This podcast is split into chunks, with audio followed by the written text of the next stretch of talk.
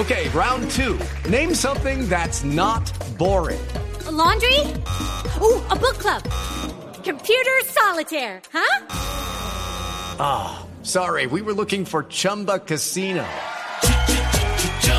That's right. ChumbaCasino.com has over 100 casino style games. Join today and play for free for your chance to redeem some serious prizes. ChumbaCasino.com. No purchase necessary. Full prohibited by law. 18 plus terms and conditions apply. See website for details. Lo que se conoció esta semana. It's going to be a disaster for our country. It'll turn our country into a Venezuela, but that won't actually happen because I will never let it happen. De lo que hablamos Tenemos una cantidad de jugadores con un potencial muy grande que generan muchísimo fútbol. en el país Nosotros le vamos a cumplir a las personas que genuinamente le han apostado a la reincorporación y quieren entrar a un camino de verdad. en el mundo. Yo he querido que todo el proceso vaya por las buenas. Pero si hay que hacerla por las malas, por las malas iremos entonces. Tienen que respetar al pueblo, los sectores capitalistas, especulativos y parásitos del país. Lo que viene para la próxima semana. Hey, hey, hey, hola a todos, yo soy Juan Piz González, huevón, y vean con quién estoy. Todo se revisará en nuestra sala de prensa blue. Ahora, cada domingo, nos reuniremos para oír, entender y analizar lo más importante de la semana. Aquí empieza Sala de Prensa Blue. Presenta Juan Roberto Vargas por Blue Radio y bluradio.com. La nueva alternativa.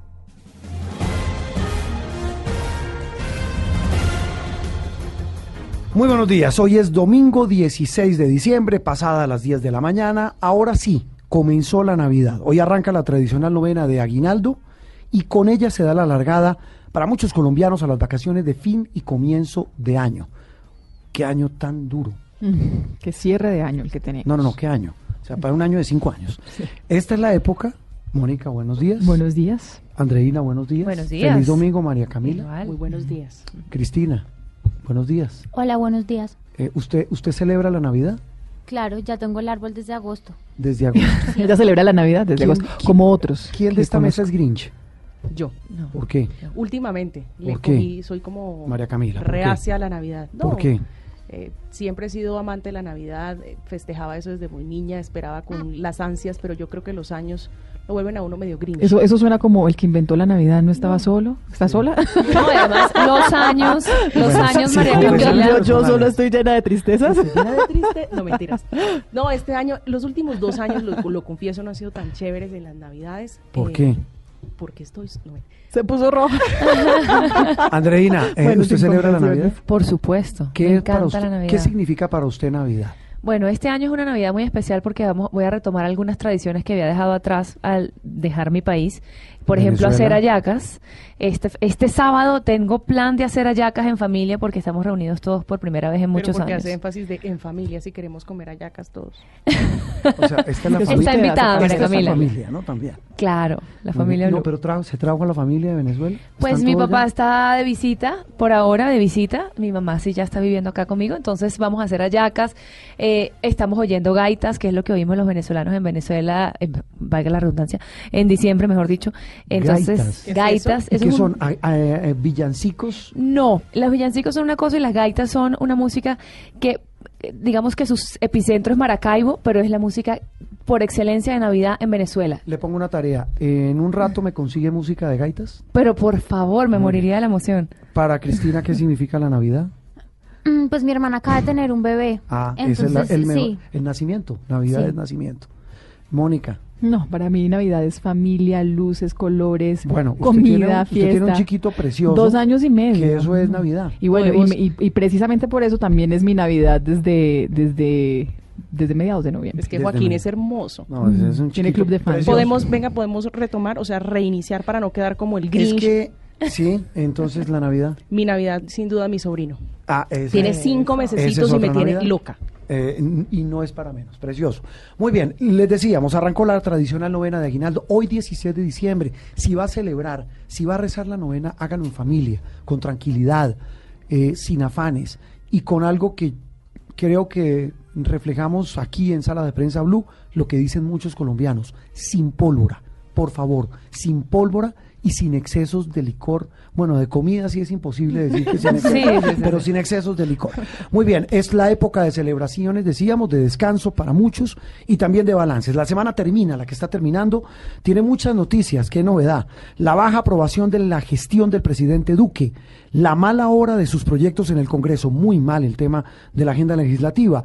Ya hay fiscal ad hoc para tres casos específicos del escándalo de Brecht, que a propósito, la multinacional brasileña, unos particulares colombianos y unas empresas colombianas socias de Odebrecht en el proyecto Ruta del Sol recibieron una histórica condena.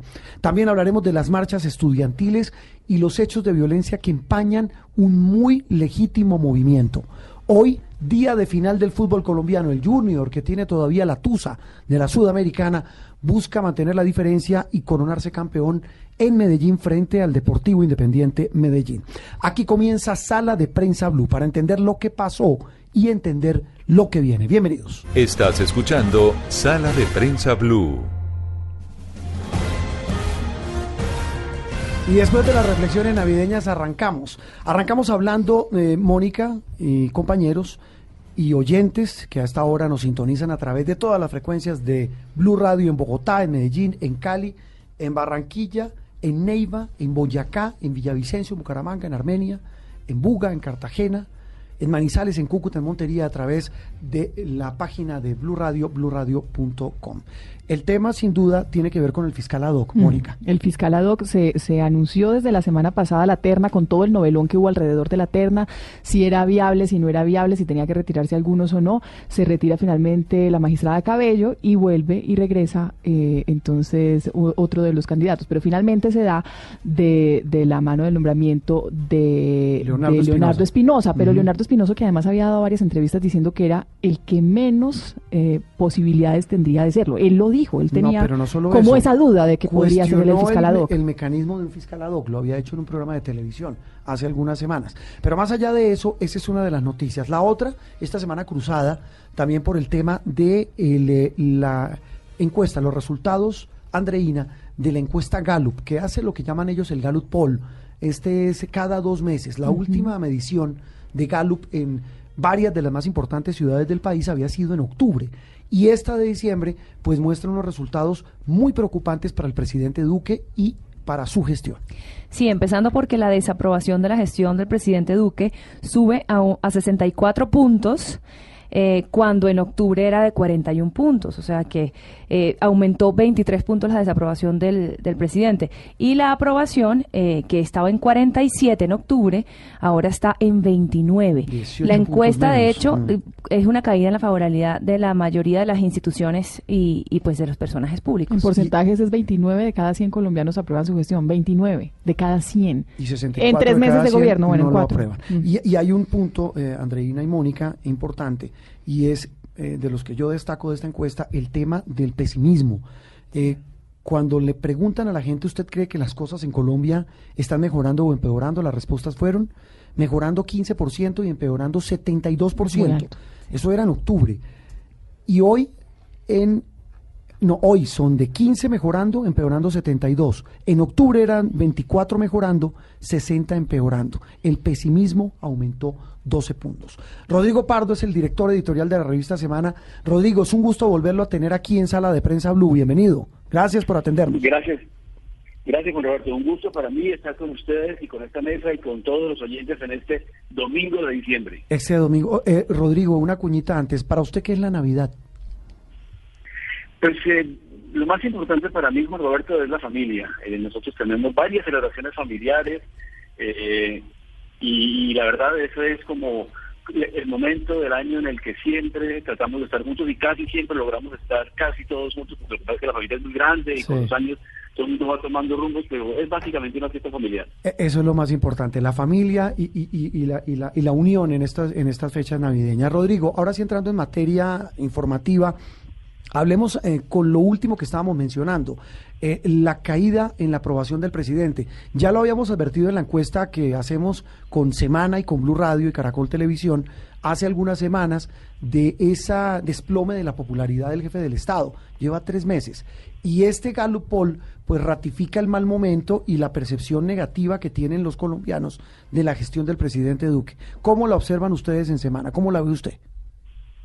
Pues Juan Roberto, eh, hay que tener en cuenta que es la misma encuesta, encuestadora, Bamer, que nos hizo la encuesta para Caracol, eh, Blue y Semana. Sí. Y, solamente que la muestra esta es más eh, urbana, la muestra incluía regiones rurales, pero básicamente se corroboran las mismas conclusiones. Y es que el presidente Duque alcanza muy rápidamente niveles de impopularidad, de baja imagen, eh, semejantes a los que tenía el presidente Santos, pero llegó a esos números mucho más rápido que cualquier otro presidente en muchos años. O sea, normalmente los presidentes en Colombia tenían una especie de luna de miel, en los primeros meses, en los primeros dos años, se mantenían por arriba del 40, 50%. El presidente Duque sí se desplomó en menos de tres meses a alcanzar los niveles más bajos de sus antecesores después de más tiempo, que, que habían pasado más tiempo, digamos, desgastándose en el ejercicio del poder.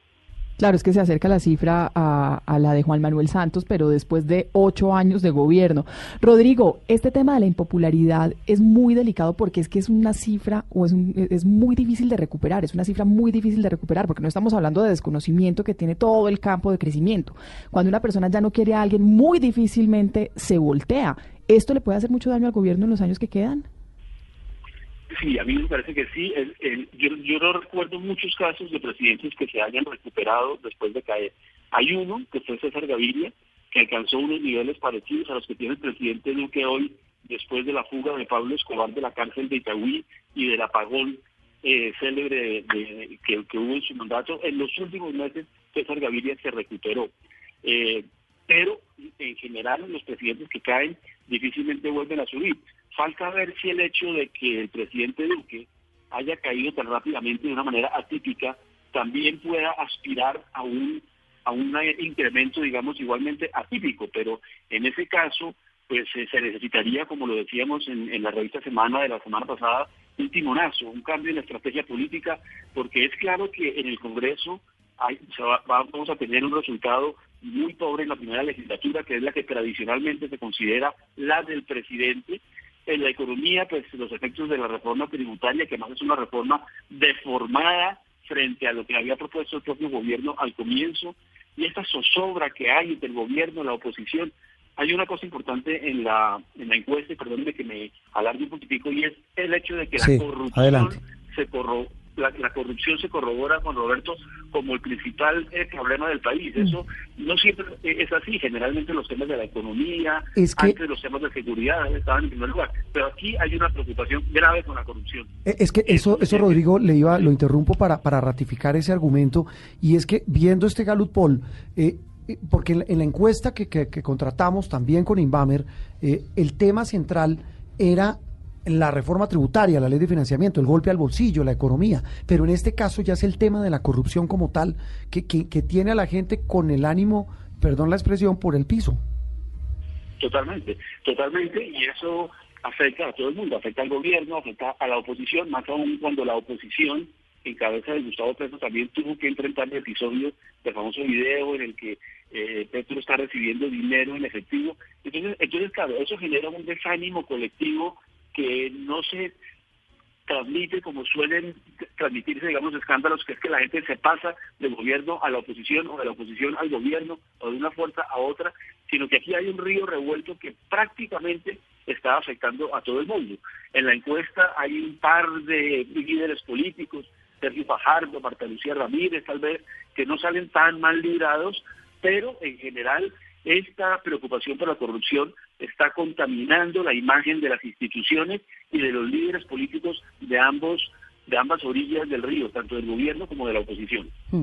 Rodrigo, y una imagen también deteriorada es la de la Fiscalía General de la Nación, que en los últimos eh, días ha sido objeto de múltiples señalamientos y que nos llevó a meternos en una novela para elegir a un fiscal ad hoc, finalmente Leonardo Espinosa, que tiene también la responsabilidad y la carga de resolverle a los colombianos el chicharrón de Odebrecht en tres casos puntuales. ¿Cómo ve usted la llegada de, de Espinosa a esta figura de fiscal ad hoc y cómo va a funcionar de, qué se va a encargar este señor y cómo le va a responder a los colombianos.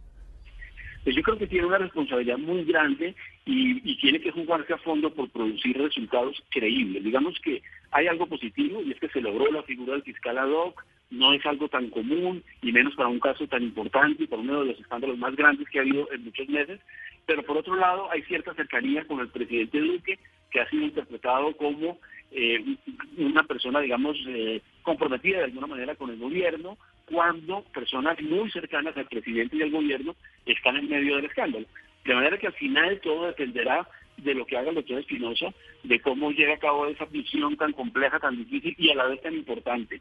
Y, como se suele decir, por, por los resultados los conoceréis y en este momento creo que producir decisiones prontas, creíbles, gestos que generen confianza va a ser indispensable porque de lo contrario pues se van a profundizar todos esos números negativos de la encuesta de la que hablábamos hace unos minutos. Rodrigo, otro tema importante de esta semana fue la llegada el lunes, a principios de semana, de los dos bombarderos rusos con capacidad nuclear que pues puso un poquito en tensión al país y a la región en general. Eh, uno de ellos, el llamado Cisne Blanco, y también la subida del tono en las amenazas del presidente Nicolás Maduro contra Colombia, diciendo que le va a dar una lección de fuerza que no, no va a olvidar en mil años. Eh, ¿Cuál cree usted que debe ser la actitud del gobierno frente a esta provocación y si realmente, digamos, su política exterior está rindiendo frutos en vista de que esto se está escalando cada vez más. Creo que todo me parece muy preocupante la situación. El presidente Maduro acaba de regresar de Rusia, se entrevistó con el presidente Putin, a la vez que el presidente Iván Duque ha venido acercando su relación con Estados Unidos en momentos en que el mundo, a nivel global, esto no tiene nada que ver con Colombia y Venezuela, está entrando en una especie de nueva guerra fría en la que hay tensiones a nivel eh, global, a nivel mundial. Vuelven a resucitarse algunos de los lenguajes, algunos de los discursos, algunas de las prácticas de la época de la Guerra Fría. Y es, es, claro que Colombia y Venezuela, en esa nueva guerra fría, si la podemos llamar así, pues estamos en lados diferentes y eso es muy peligroso y muy preocupante. Yo pienso que Colombia, siendo un país pues vecino de Venezuela tan cercano, con una frontera tan amplia, con más de dos millones de colombianos en Venezuela y un millón de venezolanos en Colombia, con problemas de seguridad y de narcotráfico como los que hay en la frontera, tiene que tener algún tipo de comunicación.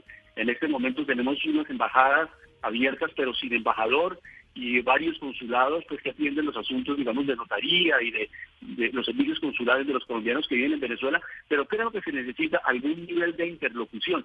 Digamos que si es difícil por, por razones políticas y porque no hay embajadores, etcétera, de pronto se podría buscar una tercería, de pronto hay países que, tienen buenas relaciones con Bogotá y con Caracas como Cuba, me parece que el nuevo presidente de México también podría jugar un papel, pero, pero lo que creo es que con tantos problemas, tantas tensiones y con un escenario global como el que describíamos, no tener diálogo con Venezuela es muy riesgoso y muy peligroso. Sobre todo esta semana en Noticias Caracol, Rodrigo, eh, revelábamos unas cartas que el canciller Arreaza de Venezuela le enviaba, le ha enviado al gobierno de Colombia. Pues sí, uno entiende eh, eh, la posición de Duque, del presidente Duque, que es coherente con lo que ha dicho en campaña, de que él no reconoce la dictadura de Maduro, pero, pero el tema para nosotros es muy complicado porque es el vecino de al lado. Rodrigo Pardo, director editorial de Semana, gracias. Lo dejamos descansar hoy domingo. Feliz resto de fin de semana. Muchas gracias Juan Roberto y a toda la mesa y a todos los eh, oyentes que disfruten esta mañana dominical. Esto es Sala de Prensa Blue.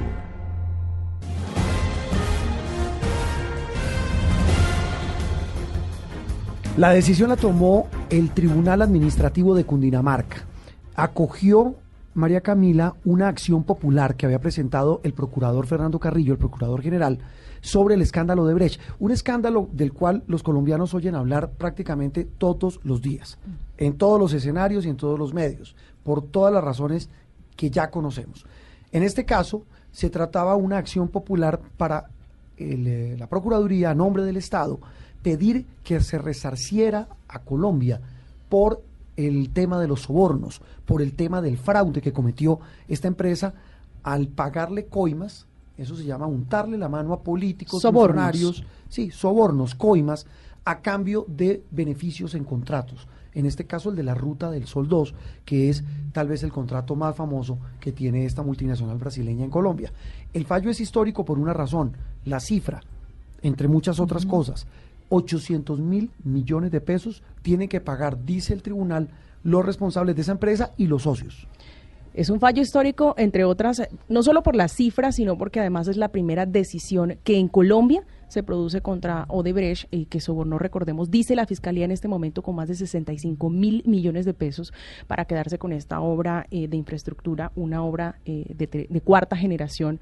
eh, para la cual sobornaron políticos, sobornaron altos funcionarios y entre los que están figuran eh, Gabriel Ignacio García Morales, recordemos que es el ex viceministro de Transporte, condenado a cinco años eh, de cárcel por recibir 6.5 millones de dólares de la multinacional para abrirles el camino para quedarse, pero también está el señor José Elías Melo Acosta, que recordemos es el ex vice, el expresidente de Corfi Colombiana del eh, grupo Aval en cabeza de esta obra, pero también, eh, Juan Roberto, los tres empresarios brasileros con los que la Fiscalía pretende negociar y que ya eh, están eh, inhabilitados por 10 años. Pues a propósito de esa lista que hace eh, María Camila, yo creo que además de, de esos puntos claves de quiénes son los que deben responder de la indemnización y de la inhabilidad, hay dos temas también claves en ese fallo. Los embargos y los saldos a favor de la Ruta del Sol, que son para la indemnización, porque el tribunal lo que asegura es que a menos de que la indemnización haya sido pagada en su totalidad, la Agencia Nacional de Infraestructura tiene que trasladar cualquier saldo a favor de la concesionaria Ruta del Sol como producto de la liquidación del contrato en el marco de ese tribunal de arbitramiento del Centro de Conciliación Uno de la de lo- Cámara de Comercio. Eh, Eso es- pagaría al, al pago de la condena. que, que habría que eh, eso habría que des- eh, deshilacharlo, perdonen la expresión, para saber quién realmente tendría que terminar siendo deudor solidario de esa plata. Eso es lo más importante.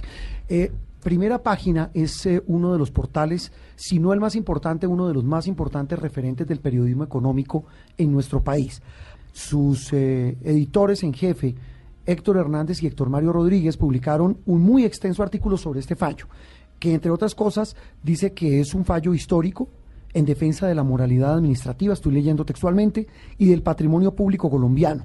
Declaró responsables a estas cinco empresas y hace todo un recuento muy importante y por eso hemos llamado a esta hora de domingo en sala de prensa Blue a uno de sus eh, editores en jefe, uno de sus directores, que es Héctor Mario Rodríguez, uno de los mejores periodistas investigativos que tiene Colombia. Héctor Mario, un gusto saludarlo, gracias por atendernos. Por el contrario, el gusto es mío, Juan Roberto, oyentes de Blue Radio. Eh, eh, Héctor, eh, la- ustedes que han seguido de cerca en el plano penal, en el plano administrativo y en el plano económico este escándalo, ¿qué importancia tiene este fallo? ¿Qué viabilidad jurídica y significado tiene para los colombianos este fallo del tribunal? Pues eh, tiene una ventaja y es eh, que le pone cifras que no quería pagar eh, Odebrecht. La verdad es que Odebrecht ha querido negociar y decir eh, que pone una cifra y le paga a Colombia y que le vuelvan a dar contratos eh, de infraestructura en el país. Lo cierto es que queda inhabilitada Odebrecht, no solo Odebrecht, sino una de las filiales de Corfi Colombiana y el Grupo Aval, que es Estudios y Proyectos Episol, además de los personajes que pues algunos de ellos ya están en la cárcel y los otros ya han negociado eh, desde el punto de vista penal. Pero también tiene otra implicación y es la económica que los hace responsables solidariamente de toda la condena, aunque hace una claridad en una parte en el que dice que Odebrecht debe pagar el 62% de los 800 mil millones, el 33% lo debe pagar eh, Episol y una mínima parte la pagan TS Construcciones, que son los eh, hermanos Solarte y los otros eh, personas naturales involucradas. Y como son 365 páginas de un fallo, tiene unas implicaciones bastante grandes, incluso en algún momento llega a ordenar que de ahora en adelante todos los contratos de la Agencia Nacional de, eh, de Infraestructura deben contener un artículo que blinde y ordena cuál debe ser, que blinde las contrataciones de ahora en el futuro para que no vuelvan a suceder cosas como estas, al menos en la devolución del dinero. No, no vamos a decir que con este fallo se va a acabar la corrupción en Colombia. Y bueno, estamos hablando de un fallo histórico, pero eh, finalmente creemos que van a pagar, o sea, Odebrecht va a pagar o puede que se, que se libere de alguna forma o, o, utilice algunas argugias para no hacerlo.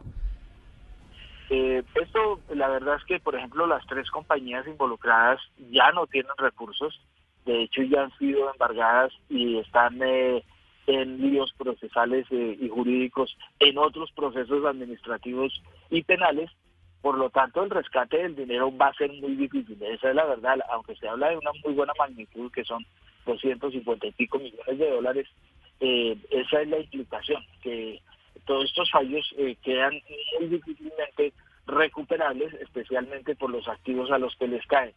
Ahí la responsabilidad en el, en el fondo sí va a ser muy grande es para el Grupo Aval, que es el que está vivo en el caso. Eh, estudios y Proyectos del Sol es controlada por Corfi Colombiana y Corfi Colombiana es controlada por el Grupo Aval. Entonces, eh, digamos que hay casi que eh, una posibilidad de que sean los que más tengan que poner recursos y los que, digamos, están dando la cara porque están vivos. Es una empresa misma, Corfi Colombiana está viva y el Grupo Aval también, y por lo tanto eh, eh, es más fácil que por ahí se recupere más dinero que de los... E, e, esa, esa es la reflexión, la pregunta clave era el tema si lo iban a pagar. Héctor Mario, es un gusto haberlo tenido, lo vamos a seguir molestando porque este tema eh, para nuestros oyentes, para el país, es de vital importancia y ustedes lo han seguido muy de cerca. Un abrazo, muchas gracias y, y saludo al tocayo. Listo, cordial saludo, muy amables por todo al tocayo Héctor eh, eh, Hernández, los dos Héctores, que son tal vez de los periodistas más importantes. Héctor Mario Rodríguez, em, nos faltó esa pregunta, pero el tema tiempo nos, nos acosa. En los años 90, finalizando los años 80, fue el gran periodista del diario El Espectador que reveló otro gran escándalo financiero, el, eh, la quiebra y también un tema de pagos de coimas, de sobornos del grupo Gran Colombiano.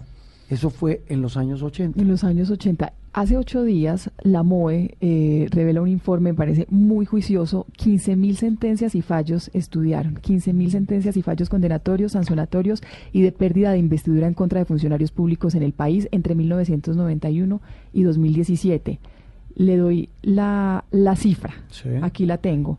679 políticos condenados por corrupción. Y 679. El 65% de ellos en la alcaldía, mientras estuvieron en la alcaldía actos de corrupción.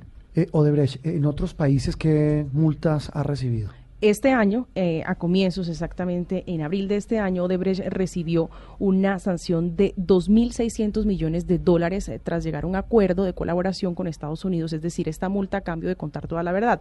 Esa platica se dividía o se debe dividir el 10% para Estados Unidos, el otro 10% para Suiza y el 80% para Brasil. El, el, tema es que la, multa que le impone el tribunal a Colombia, eh, a, perdón, a Odebrecht en Colombia, es, se convierte en una de las más altas pero lo que dice Héctor Mario, nuestro invitado, falta ver, como preguntaba Andreina, si realmente van a pagar. Vamos a hacer una pausa, regresamos en instantes en Sala de Prensa Blue. Hablaremos, Andreina nos va a hablar de las dos noticias internacionales de la semana, el futuro del Brexit de la primera ministra británica, el enredo en el que está el presidente de Francia, las protestas en ese país y el futuro de la ley de financiamiento. Esto es Sala de Prensa Blue. Ya regresamos. Esto es Sala de Prensa Blue. Esto es Sala de Prensa Blue.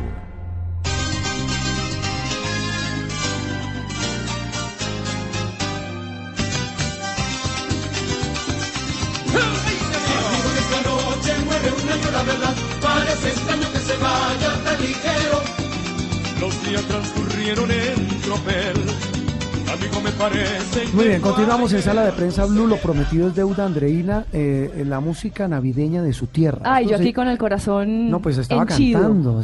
Eh, esta música. No, estaba bailando. Bailando y cantando y zapateando. Había zapateo acá. Eso zapateaba durísimo. Eh, Andreina, ¿esta música se llama cómo? Se llama Gaitas. Es eh, tradicional de. realmente en toda Venezuela la escuchamos en Navidad, pero los músicos siempre son de Maracaibo. En esta estamos oyendo Amigo esta noche muere un año. La verdad parece extraño que se vaya tan ligero. Los días transcurrieron en tropel. Amigo, me parece que fue ayer cuando Esa. celebramos aquel año nuevo. O- hoy con lo que está viendo Venezuela, ¿se celebra la Navidad? Bueno, ¿Con esa alegría o más la con verdad, nostalgia? la verdad es una Navidad bastante nostálgica, empezando también porque muchas de esas tradiciones que, como les hablaba antes, de las hallacas y eso ya no se consiguen los, No. los, eh, eh, los ingredientes para hacerla. Eh, la gente sufre mucho para conseguir los juguetes para los niños. En Noticias Caracol esta semana estábamos mostrando cómo Sí. en Maracaibo se han inventado, se ha, a- se ha regresado a las viejas costumbres de los juegos hechos en madera, ar- artesanales, por aquello de que nada más las baterías de los juegos eh, modernos ya no es posible conseguirlas. Entonces, bueno, digamos que es una Navidad bastante nostálgica. Las gaitas. ¿Y esta música la ponen en qué momento? En todas las fiestas de Navidad, eh, durante ya cuando empieza noviembre uno empieza a poner gaita a todo a todo a, a todo taco en la casa. O sea, ustedes hoy hacen la novena y terminan la novena. no, pero sabes que nosotros esto, no, no, hacemos la novena. novena. Es que yo creo que, sí. novena es es Colombiano. colombiano.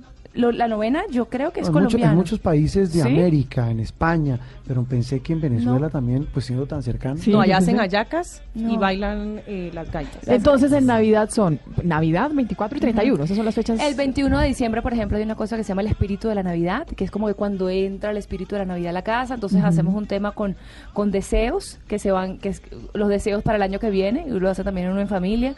Eh, pero realmente no es, es- lo de ustedes es muchos días antes haciendo muchas no, actividades. no, lo de nosotros, Bueno, lo de nosotros, yo también soy colombiana ya de corazón. Usted, no, de corazón, no de todo. Usted es más colombiana. Sí, pero no, las novenas en Venezuela no se hacen. Muy bien. eh, hablábamos de temas internacionales rápidamente, Andreina. Las dos noticias más importantes. La primera, esta semana vimos, eh, lo vi incluso, esta, esta frase no es tan colombiana, la vi, la traducción no era tan literal, pero la- el sentido era el siguiente. En, en uno de los periódicos británicos decían, Teresa May estuvo pasando aceite. La pasó mal, pero se salvó. ¿Qué La pasó, pasó? mal, ¿Qué se pasó? salvó, pero ganó una batalla, pero todavía le queda una guerra por librar. ¿Qué pasó esta semana? Esta semana, eh, Teresa May eh, La fue sometida, exacto, la primera ministra británica, que es la que está adelantando todas las negociaciones del Brexit. El Brexit es el divorcio de la Unión Europea, de, del Reino Reino, Unido de la Unión Europea. Europea.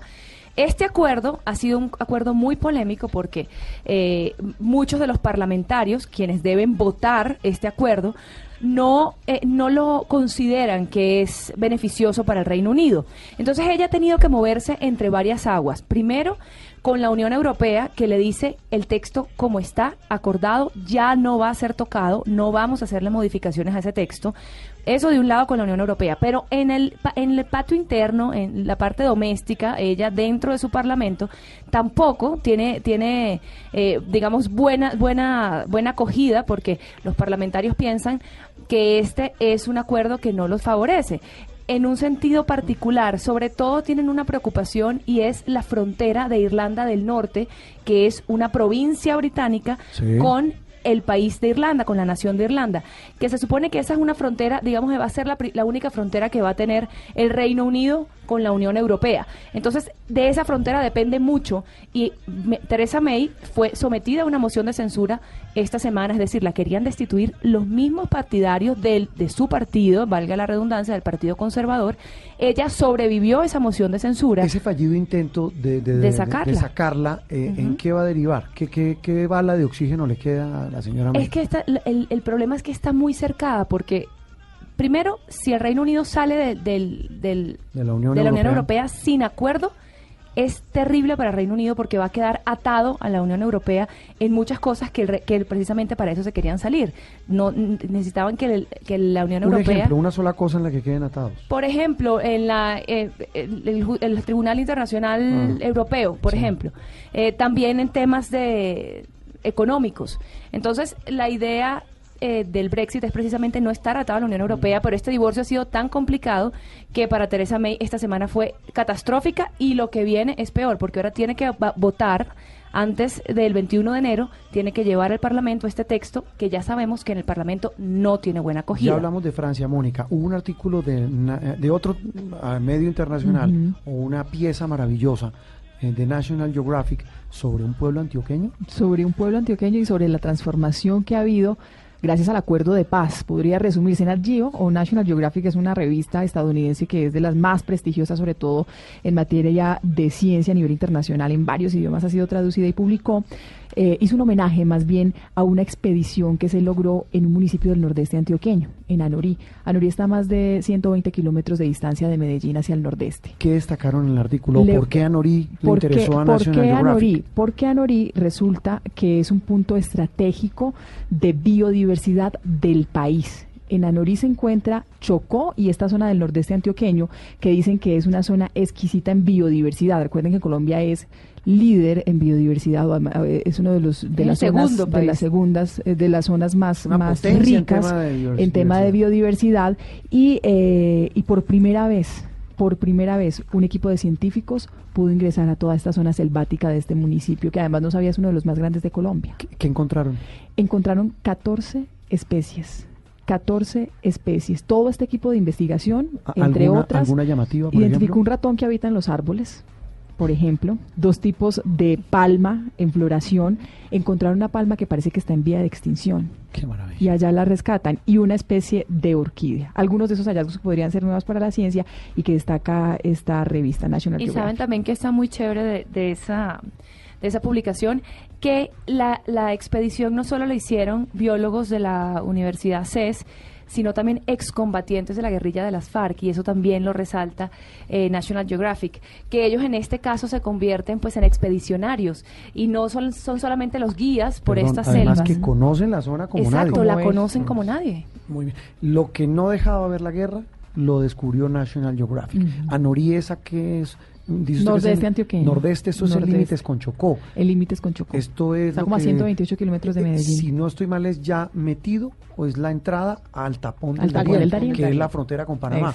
que es la zona del mundo donde más llueve y es la zona donde más especies Una hay. de las selvas tropicales más ricas del planeta. Allí han descubierto cuatro tipos de ranas venenosas en menos de dos años. Bueno, y, y, todo lo que queda por hacer, porque esta es solo una de, una de las expediciones de las que se espera haya más. Muy bien, y, y, hablando de veneno, cambiando de tema, María Camila, el veneno que se está votando en el juicio al eh, narco mexicano, el Chapo Guzmán, en los Estados Unidos, está generando incomodidades en Colombia. Y digo incomodidades porque en una semana de juicio, la que acaba de terminar, han revelado de todo sobre la relación de narcos y poder en Colombia. Este juicio, el juicio del año, eh, tal vez en el mundo, que tiene origen en Nueva York, el jurado pudo esta semana escuchar una conversación telefónica eh, de un integrante de la desmovilizada guerrilla de las FARC en las que se escucha al narcotraficante el Chapo Guzmán eh, temas logísticos y detalles de los pagos sobre cocaína. Relata eh, también un testigo protegido en este juicio que había una incomodidad particular en el Chapo Guzmán y era relacionado con la calidad de la cocaína. Exactamente la grabación dura 12 minutos, eh, donde él dice que eh, la cocaína llegaba de muy baja calidad, incluso pacta que la cocaína sea sometida a control de calidad por una de las personas de confianza del Chapo Guzmán a cambio de realizar el primer desembolso que se hizo en cuentas bancarias en Colombia. Eh, bueno, ya, ya alias Chupeta, el famoso, el, el, el, operado, el de las cirugías plásticas, que fue testigo en el juicio, había removido una herida fea. Sí. Y hablamos de, habló en el juicio del Chapo Guzmán de la financiación de la campaña de Samper con plata de la mafia, no solo del cartel de Cali, sino del cartel del norte del Valle. Habló de la famosa vaca. De la famosa vaca. De la vaca de un millón de dólares por, por narco. Y, y, y, e, y el otro, y otro aspecto que se habló también de, en ese juicio que tiene que ver con Colombia, incomodísimo, la relación entre autodefensas, narcos mexicanos y políticos colombianos. Y algunos periodistas que también sí. eh, relacionó el señor Chupeta, pero Juan Roberto, esta, esta periodistas prueba... pagados por la mafia, pagados de por Colombia la mafia. y de México. Sí, señor, pero esta grabación tiene una particularidad y es que es la primera prueba directa que se conoce en el juicio del Chapo Guzmán porque ha habido testigos, testigos protegidos, incluso eh, el documental o la entrevista que le hizo Champagne en el, eh, con la eh, actriz Kate del Castillo, pero dice el jurado, o más bien en el juicio, se dice que esta grabación, por ser pública y donde el Chapo reconoce que llegó al narcotráfico por ser pobre, no es tan contundente como esta grabación donde uh -huh. ya se escucha negociar con guerrilleros de las FARC uh -huh. en Colombia. Voy a decir una banalidad, una, una cosa superficial. Usted habla del documental de Kate del Castillo en Netflix donde dice cómo conoció al Chapo, el famoso episodio, sí, que la tiene incluso enredada con la justicia, sí. gringa y mexicana. Eh, hombre, este tipo la engañó la enamoró, la engatusó. Hablo del actor gringo. Ah, Champagne. Claro, Qué la- susto. y ella le dice, le dice, caí enamorada. O sea, lo dice, ella lo dice en el ellos tenían una relación y él la convence no, en una no tenían fiesta. una relación. Ellos, eh, él la busca a ella y le dice, ayúdeme a encontrar al Chapo Guzmán. Ella manda el famoso mensaje público, el anzuelo lo muerde el Chapo, que estaba prófugo, estaba recién fugado de la cárcel, la invita, hacen toda la, la reconstrucción para encontrarse, ella lleva a Champagne como amigo. El que termina entrevistándolo es Champagne, ella no, y ella termina enamorada, decepcionada y, en- y enredada con la justicia. ¿Usted, ¿Usted se acuerda las declaraciones de Kate del Castillo donde dice que fue no solo engañada, sino que el gobierno mexicano estaba tergiversando las conversaciones por esos chats sí. donde salió, que- recuerdo que era una conversación que decía, nunca antes me había sentido tan protegida. Recuerde que ella decía que eso era para ocultar lo que había detrás del gobierno mexicano y no podemos olvidar que en el juicio del Chapo Guzmán salió relacionado el saliente presidente de México como una de las personas que recibió dinero de la mafia. Esto es Sala de Prensa Blue. Estás escuchando Sala de Prensa Blue.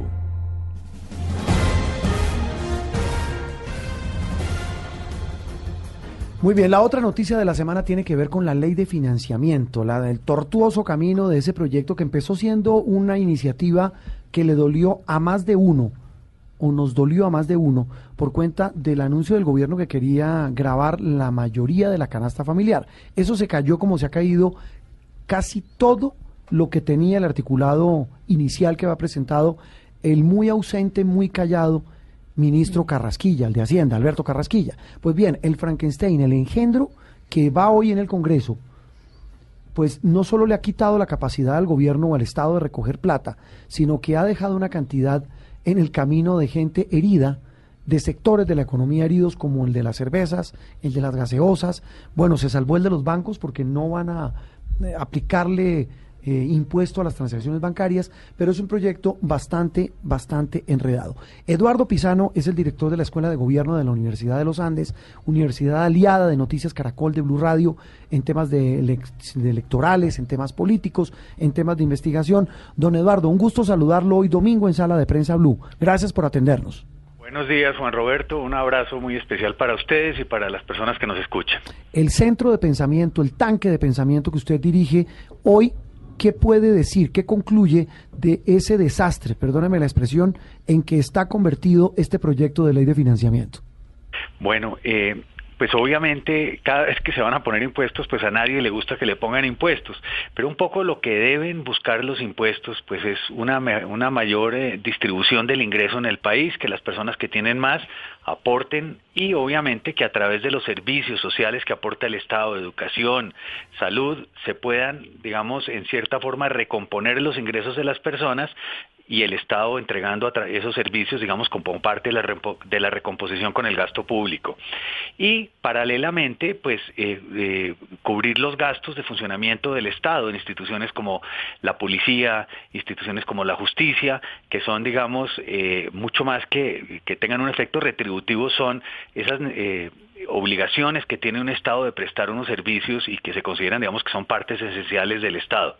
Para eso hay que financiarlo y aquí es muy importante que siente uno que hubo una propuesta, digamos, de financiación eh, que realmente pues era absurdo esperar que un Congreso lo, lo, lo, lo, lo apoyara, de subir el IVA, digamos, a la canasta familiar en 18 puntos, de 0 al 18 el IVA, eh, entendiendo que pues que la gran mayoría de los colombianos digamos en- sus ingresos de sus hogares son un salario mínimo y que si uno y gastan o, o- o el, alrededor de el 30, el 40% de esos recursos se dedican para comida. Entonces uno diría, digamos, que una persona en un hogar de salario mínimo está utilizando 300, 400 mil pesos mensuales. Sí. A esas personas les iban a meter un IVA del 18% que implicaría que dejarían, porque es que aquí el tema no es que tienen la elasticidad o que, o que consiguen 60 mil pesos más para poder seguir mercando lo mismo. Los ingresos son ajustados a las necesidades de gasto. Y si yo lo obligo a gastarse en alimentos 60 mil pesos más, le estoy recortando los 60 mil a lo otro. La en otro pregunta es, sector. ¿qué es Mm. lo otro? Es que no hay capacidad Eh, Eduardo, de gasto. sí, ahí, diga- esa- eh, eso digamos es clara esa matemática. La matemática hoy del gobierno dice que de los 14 billones que pretendía recoger, solo va a recaudar en el mejor de los casos, y eso sin que el tema haya entrado, porque mañana entra plenarias, 7 billones largos de, de pesos. Es decir, el hueco fiscal sigue, los problemas siguen e inclusive hay voces en el gobierno que están pidiendo archivar el proyecto porque lo que hay no sirve y presentarlo el año entrante. ¿Cómo, cómo ven ustedes desde el Centro de, de, Estudios de Gobierno de los Andes esta sin salida que hoy tiene el gobierno en este tema de plata? Dice, recojo una parte de la plata, pero necesito mucho más. De acuerdo, el, el, Estado, y eso es una norma que no es ni colombiana ni nada, tiene que tener un presupuesto balanceado. Y eso pues es esencial porque una parte del presupuesto se financia también con endeudamiento. Y en ese endeudamiento el gobierno tiene que pagar unos intereses por esa deuda. Si no tiene balanceado su presupuesto, el costo de esos intereses se dispara y es mucho más alto porque se crece el riesgo de no pago de esa deuda si el presupuesto no está balanceado y eso tiene un efecto brutal sobre el costo del presupuesto porque se va a tener que dedicar más plata del presupuesto a pagar la deuda, pero paralelamente afecta las tasas de interés eh, de, de, los bancos que se ven obligados a tener que cobrar una mayor tasa por todos los créditos que tienen los ciudadanos porque el riesgo país se va deteriorando. Ahí hay una cosa que lo uno afecta directamente a lo otro.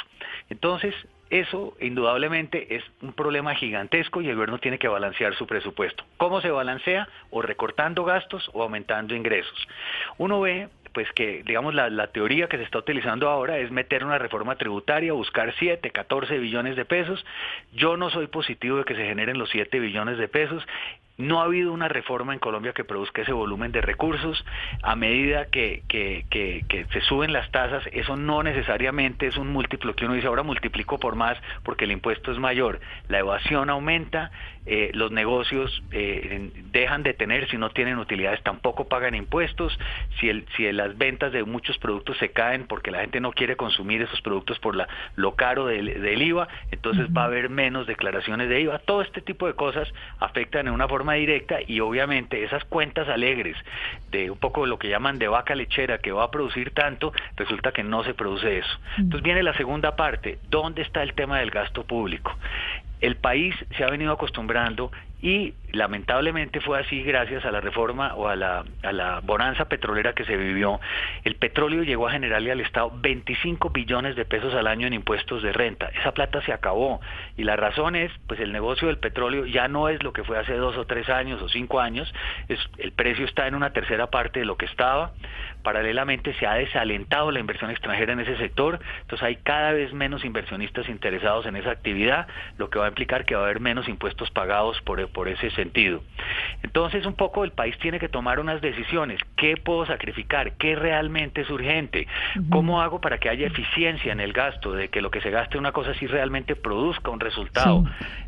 Eh, Eduardo, es que es que en medio de toda esta discusión, en medio de si es ley de financiamiento, si es reforma tributaria, si hay hueco fiscal o no, si es una reforma tributaria, si, hay temas incómodos o no, como el IVA que va con, bueno, todo esto ha sido un tema de procesos y retrocesos, pero en todo este escenario además se viene una discusión que también va a ser clave a final de año y en medio de todo este tema económico y es eh, la negociación del aumento del salario mínimo ¿Cómo lo ve usted? Porque acuérdese que además de por medio hay una propuesta del uribismo de un aumento extra para, para ese salario mínimo.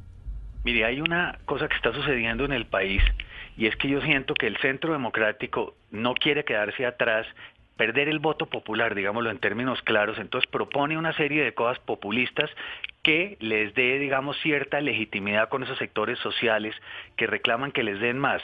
Entonces el uno sale a proponer unas alzas de salarios, el otro a proponer unas primas. Y lo que no se dan cuenta es que eso tiene unos costos grandes. La nómina del Estado hay cerca de un millón de personas que depende del Estado colombiano. Un aumento de salario pues implica que una gran parte de, de los recaudos fiscales se van a tener que dedicar a esos salarios. Todos los maestros, todo el sector de salud, policía, hagan cuenta de lo que hay, digamos, en el Estado y los salarios pues tienen que, que, digamos, ¿qué es lo que se busca con el aumento del salario? Recuperar el índice de costo de vida perdido el año anterior y dar unos puntos de productividad adicional. Pero en eso, si se ponen a jugar y a loquear en eso, el país puede acabar en una sin salida, en que no hay con qué pagar eso. Eso tiene un efecto que es difícil explicarlo aquí rápidamente, pero si yo saco una plata al mercado por encima de las expectativas racionales, empiezo a producir también una inflación y un mayor costo.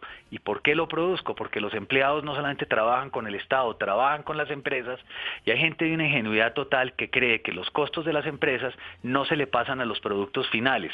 Entonces, un empresario que produce libros, ese libro si le cuesta producirlo un mayor valor, pues ese mayor valor eh, no se lo va a comer él, lo pasa al precio final y hace que el costo de vida por cuenta de libros acabe aumentando. Y lo propio sucede con todos los negocios donde va a haber el aumento de salarios. Entonces hay que tener cuidado, hay que ser responsable en eso esa es parte del, del, de la cosa dura de gobernar. Gobernar no es darle gusto a la gente, es entender que hay que cuidar las finanzas públicas, que un descuido en ese frente puede llegar a tener un efecto negativo sobre la economía del país y superadverso en que puede acabar afectando el empleo, mm. el costo de vida de la gente. Entonces, por ganarse unos méritos a corto plazo de golpe le están haciendo es un daño gigantesco al país. Esa frase final explicaría entonces la caída en la popularidad terrible del presidente Duque. Gobernar no es darle gusto a la gente, en temas económicos especialmente. Don Eduardo, gracias por estar en Sala de Prensa Blue.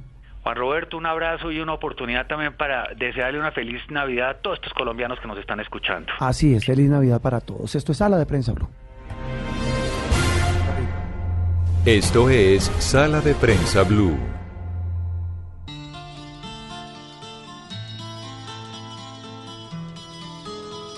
Hoy la vi. Fue casualidad. Yo estaba en el bar. Me miró al pasar. Yo le sonreí y le quise hablar. Me pidió que no, que otra vez era. Bueno, esta canción me recuerda sin burlarse. No, es que... Me recuerda, me recuerda, señoritas, me recuerda eh, el bus del colegio. Ay, ¿sí? Sí. Esta canción tiene 50 años. Pero no, yo no, hace 50 años no estaba en el bus del colegio, hace un poquito menos, pero me acuerda del bus del colegio, me acuerda de la A mí me acuerda a mis papás, mucho.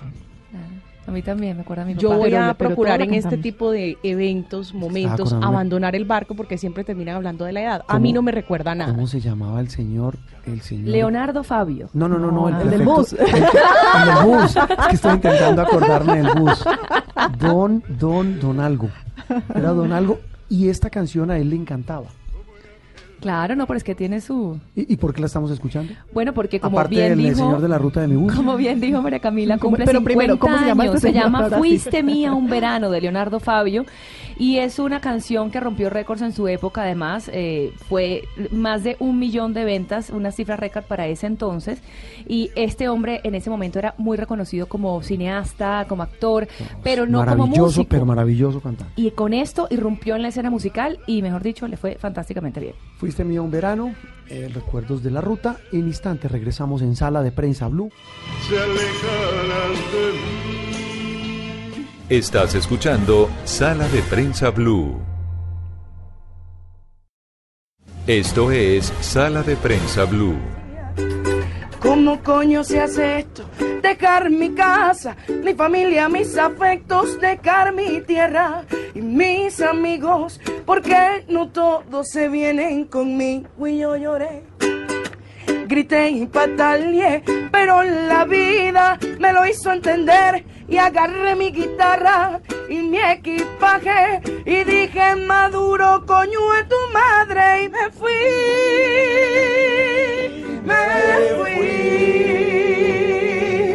con mi cabeza llena. Bueno, continuamos en sala de prensa. No, hoy domingo, comienzo de Navidad, una canción muy nostálgica. Esta no es gaita, ¿no, Andreina? Pero, pero sí se asemeja a esa música nostálgica de Venezuela no en Navidad. Es pero sí tiene, exacto, tiene la nostalgia impregnada, pero en cada palabra de la canción. ¿Quién canta? Reymar. Reymar es, una migrante venezolana que está viviendo en Lima, Perú. ¿Sí? Tiene una canción que es esta, que se ha convertido como en el himno de los migrantes por la letra, por lo que decía Andreina, solo escucharla es impresionante. Ese video se hizo viral, el de esa canción, y Daniel Samper la buscó para hacer dos partes de la historia. Una contar su historia y su canción. Y dos, descubre en esa primera entrevista, ella le dice que admira profundamente a Santiago Cruz, Andrés Cepeda y Carlos Vives. En la segunda parte, que es esta que estamos escuchando, es cuando Daniel Samper se la trae a Colombia, la sube a un bus, porque Por- ella, eh, eh, ¿Por qué la sube al bus? porque ella lo que hace es en los buses subirse a cantar para recoger plata, y en ese bus están disfrazados Andrés Cepeda, Santiago Cruz y Carlos Vives. Le vieran la sonrisa a Reymar. El video, el video es viral, quedó ¿no? muda. Por supuesto. El Viral, video que, que es hermosa. que el gran youtuber eh, Daniel Samperospina eh, publicó es ultra viral. Ultra viral, yo diría que de los más, bueno, él tiene varios muy exitosos, No, pero, pero este, este, este por conmovedor. Sí. Sí, es muy conmovedor. Es que, pues además la reacción de ella cuando ve que estos tres personajes están disfrazados, uno con peluca, con sombrero, y empiezan a cantar con ella la canción que ella compuso y que la ha hecho famosa y la ha llevado a donde está, pues eh, es no tiene no tiene precio. Esa esa reacción que ella tiene allí de, de con- se conmovió tanto, después dijo que era el día más feliz de su vida, inclusive. O sea, Es que solo el título de la canción, la canción se llama Me Fui. me fui. Con Me mil fui. dudas en la cabeza, pero me fui. Así como- dejando su familia, sus amigos. Muy Oh. bien, don Daniel Sampero Espina, gracias por atendernos hoy domingo. Un gusto saludarlo aquí en Sala de Prensa Blue. El gusto es completamente mío, querido Juan Roberto. Eh, con, con Dani nos conocemos de, me preguntaban que por qué éramos amigos, porque jugábamos fútbol ambos igual de troncos, pero jugábamos sabroso hace unos años. Nos divertíamos. Eh, Dani, eh, bueno, ya, ya hemos escuchado el recuento de esta historia maravillosa de Reymar. Eh, ¿De dónde le surge la idea? Y, y- y se lo pregunto porque usted ha estado en los últimos días, en las últimas semanas, muy conmovido con el drama de los migrantes venezolanos. ¿Cómo logra eh, eh, pescar, detectar a esta mujer y hacer realidad el sueño de esta migrante venezolana? Bueno, pues compartimos no solamente el, el- la pésima condición para jugar fútbol, usted y yo, sino eh, también una sensibilidad común y es que yo creo que a los dos nos ha impactado bastante eh, el drama de la migración venezolana.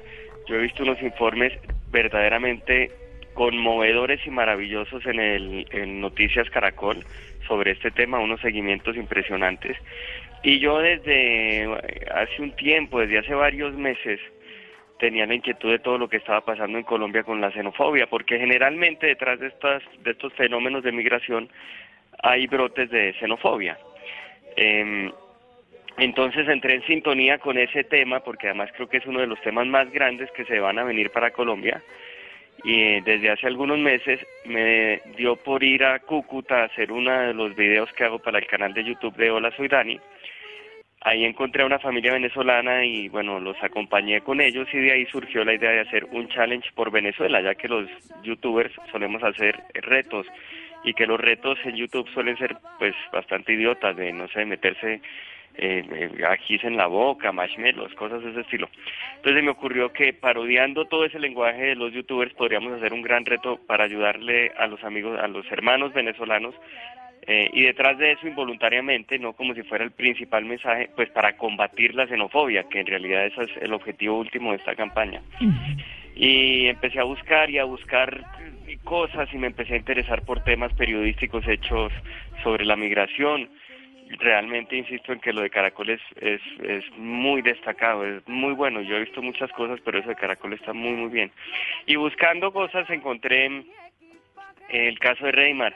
Eh, Reymar Perdomo, sobrina de un cantante muy famoso en Venezuela, profesora de música de, de escuelas primarias, cantante ella misma, de hecho participó en un reality bastante popular y llegó a ser finalista o estar entre las cuatro últimas.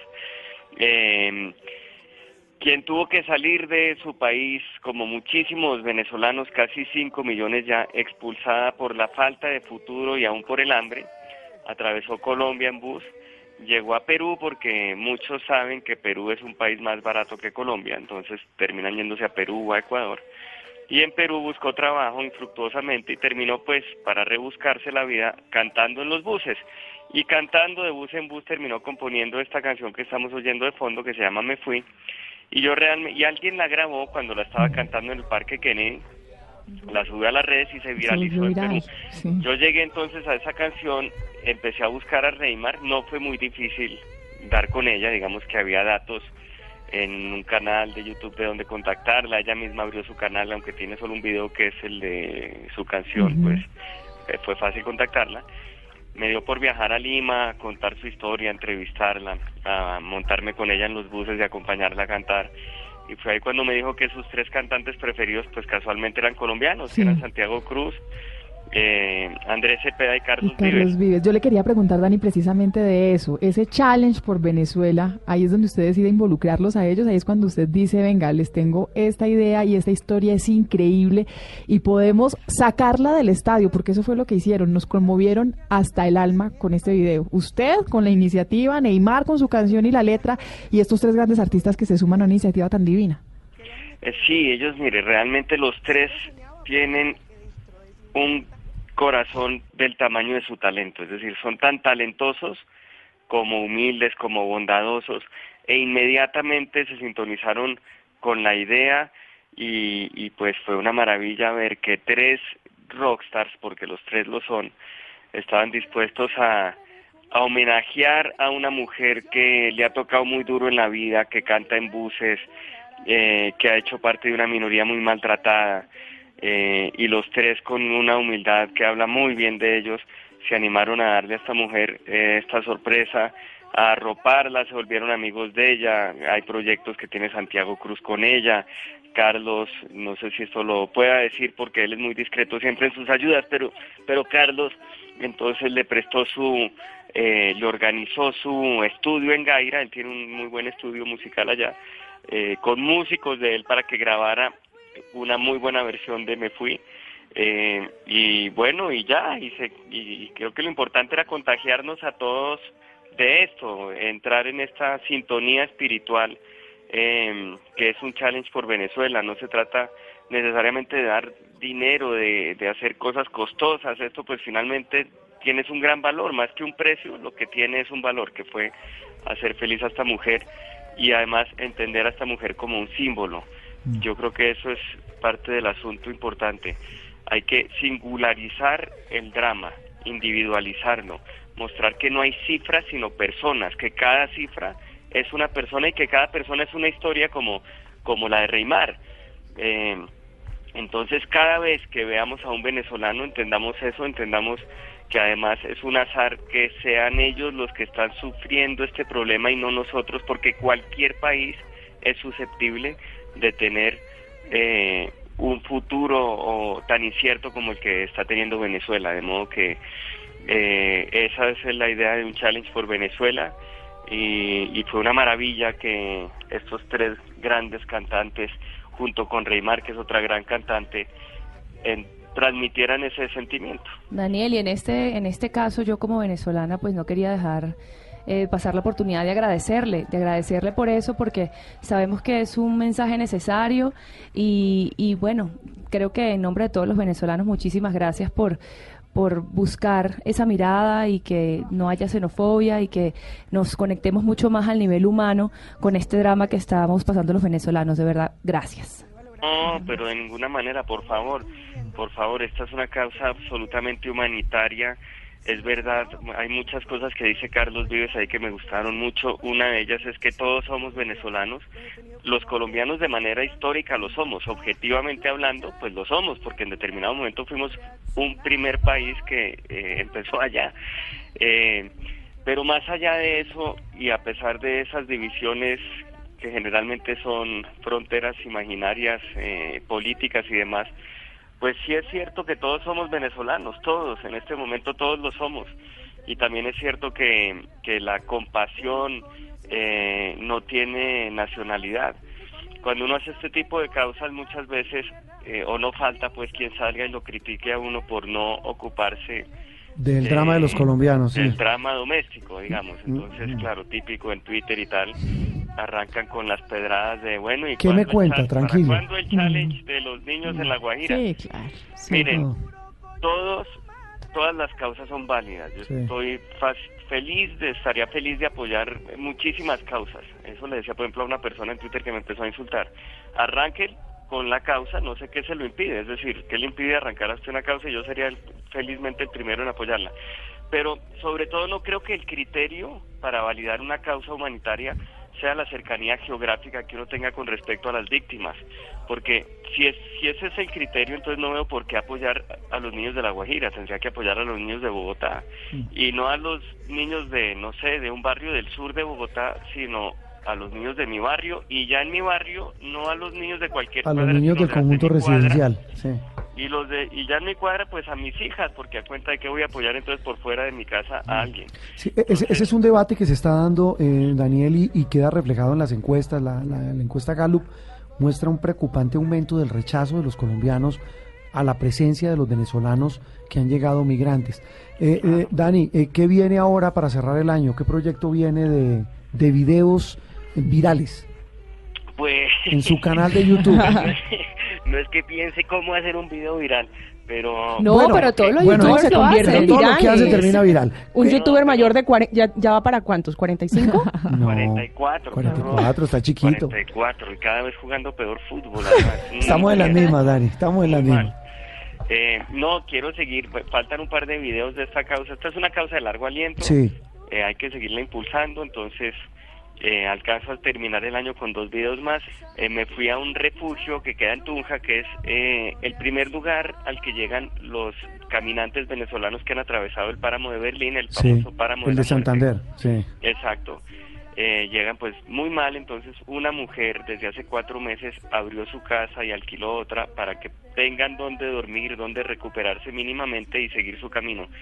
Eh, obviamente tiene muchísimas necesidades, entonces eh, en este challenge una marca de gaseosas eh, va a asumir el alquiler y el servicio y los servicios pues de ese refugio durante todo el próximo año. Eh, y un médico me se sumó a la causa y va a operar a un muchacho que está ahí que no ha podido continuar porque su brazo eh, que quedó herido por perdigones en una de las protestas de, de Venezuela pues está muy mal. Entonces arrancamos con ese siguiente video y después vendrá uno de niños venezolanos y niños colombianos Ah, que ese sí que, para la ese sí que es un ese sí que es un rostro doloroso el de los niños. Eh, Exacto. Daniel, estamos empezando las novenas hoy domingo eh, y empiezan los aguinaldos y empezamos a hablar de detalles. Eh, usted siempre es muy como en sus columnas, como dirían las mamás, usted es curiosito para, para sacar la conclusión de qué le regala quién a qué.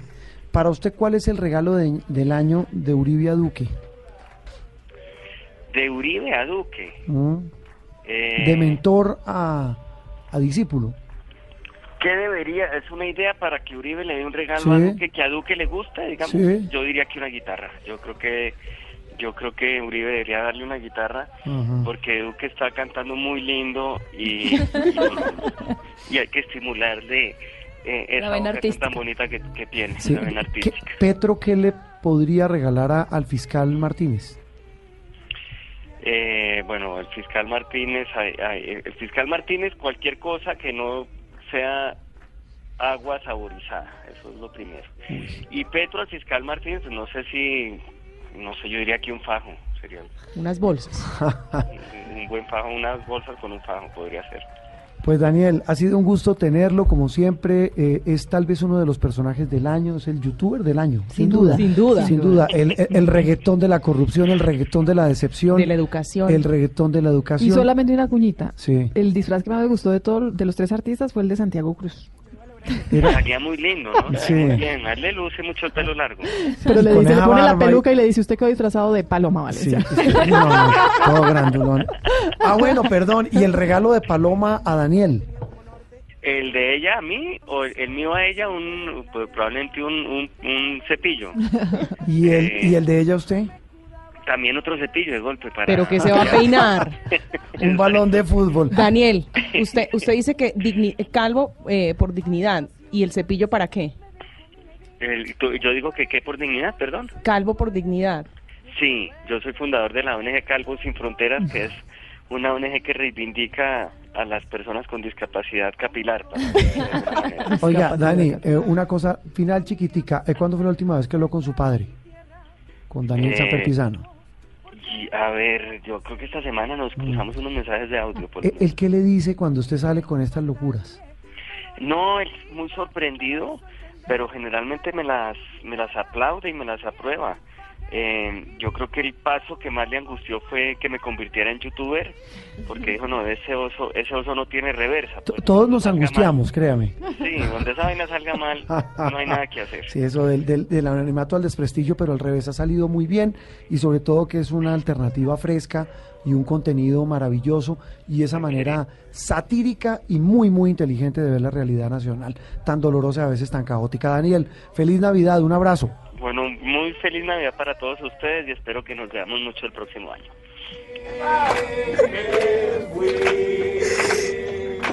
Con mi cabeza llena de dudas, pero me fui. Aquí estoy creyendo en mí, acordándome de todo aquello Estás escuchando Sala de Prensa Blue. Andreina, la otra noticia internacional grande de esta semana tiene que ver, lo decíamos, con la crisis en Francia, las protestas y un hecho pues que tiene que ver con medios, pero con esa protesta. Esta semana el presidente Emmanuel Macron dio un discurso y resultó más taquillero que la final del Mundial. Imagínense, es que era algo que todos estaban esperando, aunque no conjuró la crisis del todo. El presidente Emmanuel Macron, eh, después de semanas en las que había mucha revuelta en la calle de los llamados chalecos amarillos, que son unas personas. ¿Quiénes son los chalecos amarillos? Vamos a empezar por allí. Los chalecos amarillos son eh, empleados asalara- asalariados, sobre todo de los suburbios eh, de, de ciudades pequeñas, que empezaron a protestar porque eh, sintieron que estaban asfixiados. No hay suficiente dinero, eh, muchos impuestos. Entonces ellos salieron a reclamar mejoras para su situación. Sin embargo, esto se volvió una bola de nieve y muchos otros sectores empezaron a unirse a las protestas. Entre ellos vimos mucho, muchas protestas esta semana de los estudiantes que en su caso están reclamando por una reforma eh, de educación que hay que ellos no están de acuerdo.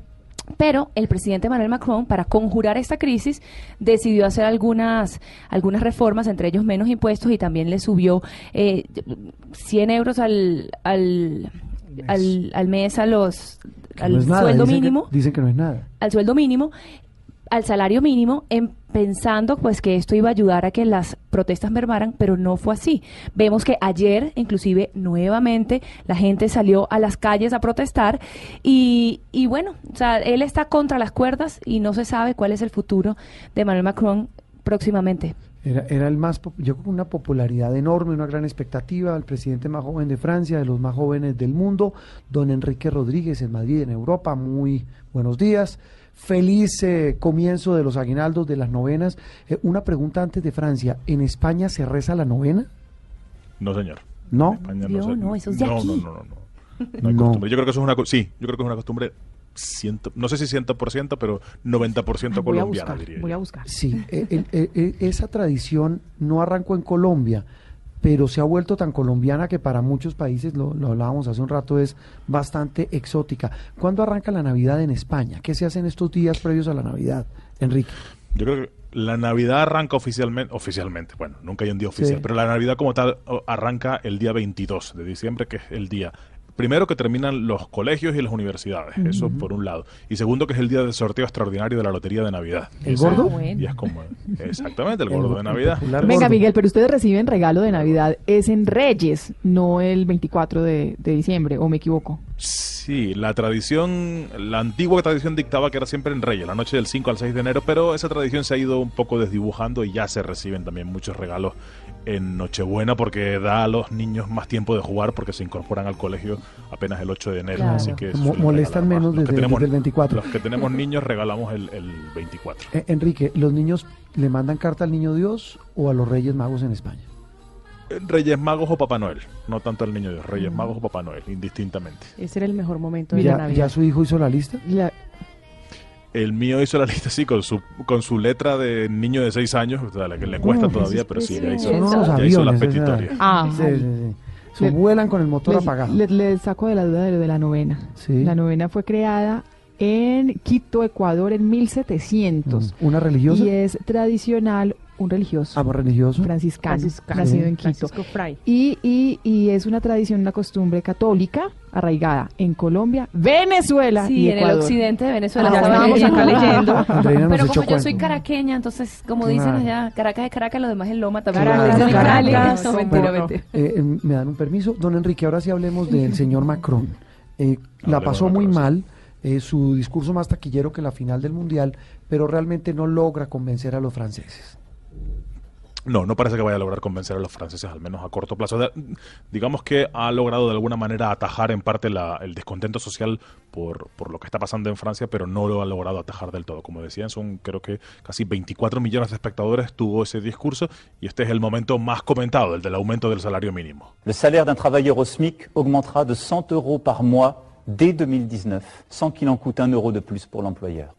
El salario mínimo va a aumentar 100 euros a partir del año 2019 y dice que eso no va a suponer un coste adicional para los empleadores. Entre otras medidas que hubo de, ese, eh, de esa comparecencia que tuvo lugar esta semana, por ejemplo, eh, dijo que va a pedir o pidió de hecho que se decrete un estado, un estado de emergencia económica y social, que las empresas paguen si pueden una prima de Navidad a sus trabajadores y que sea obligado a partir del año que viene eh, o que sea la obligación sea aún más reforzada de pagar las horas extraordinarias. El resumen de su discurso se, se sustanció en decir que quería que los trabajadores franceses pudieran vivir mejor con el sueldo que ganan, que esa es una de las grandes quejas que tenían los franceses y que venía en parte provocada también por la instauración de un impuesto al combustible diésel, que es un impuesto muy usado, por ejemplo, en el mundo rural para los vehículos industriales y que ese eh, impuesto había generado un gran descontento social. Así que ahora mismo Macron trata de apaciguar las protestas en su país, pero sobre todo, dicen los analistas, que lo que ve condicionado es su agenda reformista, porque él llegó al Palacio del Elíseo tratando de reformar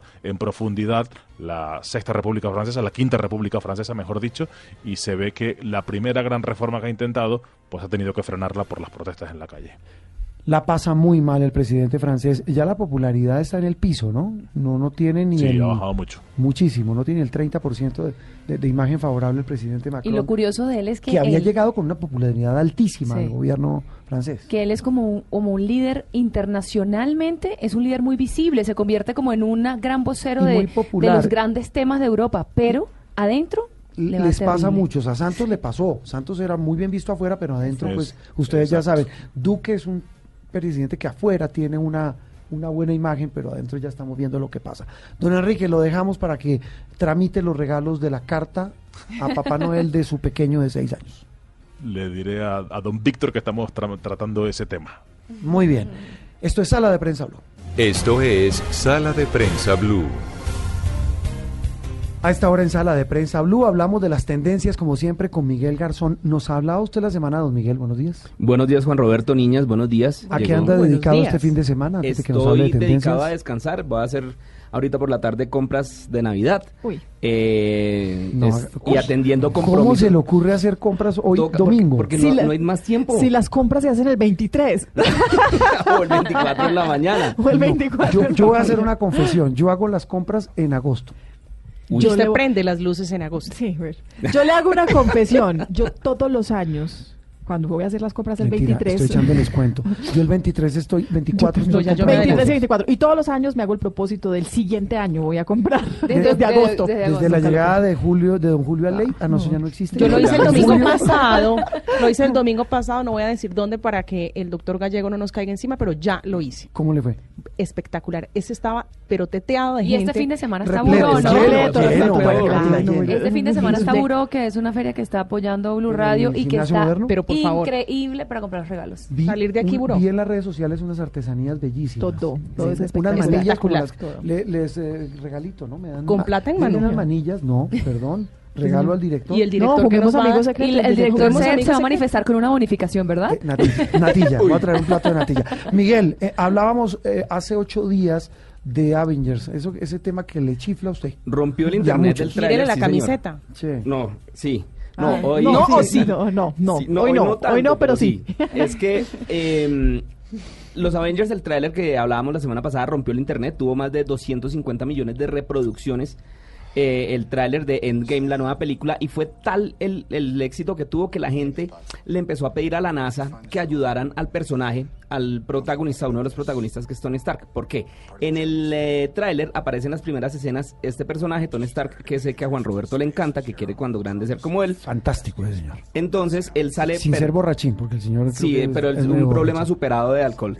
Y él entonces aparece en una nave vagando en el espacio y dice que se le acabó el agua, se le acabó la comida. Los fans muy preocupados le empezaron a decir a la NASA a través de Twitter, por favor ayuden, vayan a salvar a, Tony Stark que está perdido en el espacio, por favor, ayúdenlos. Ajá.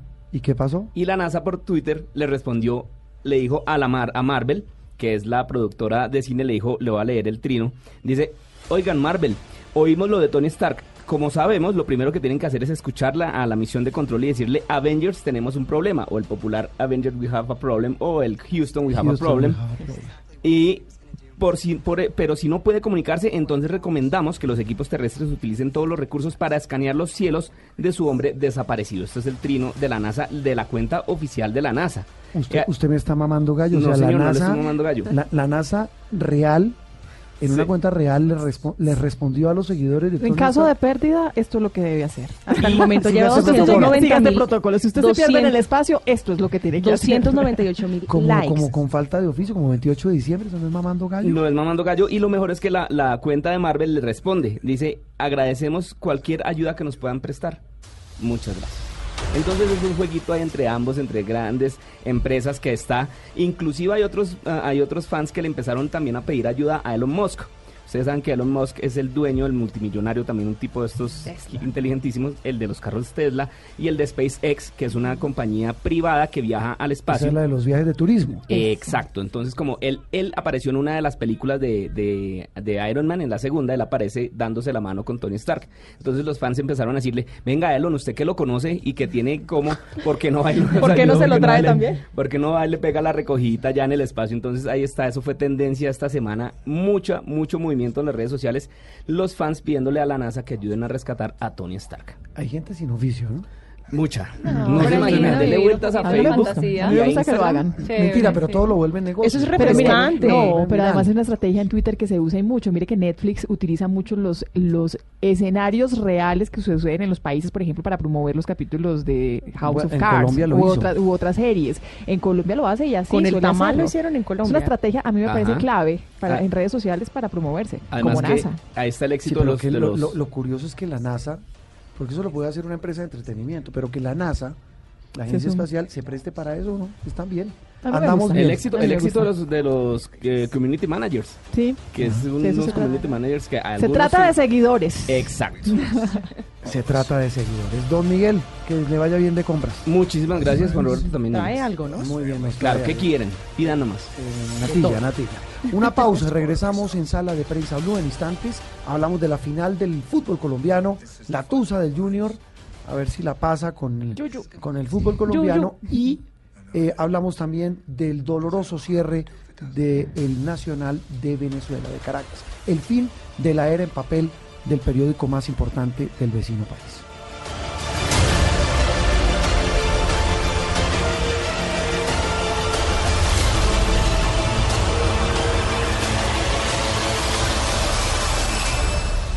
Esto es Sala de Prensa Blue. Estás escuchando Sala de Prensa Blue.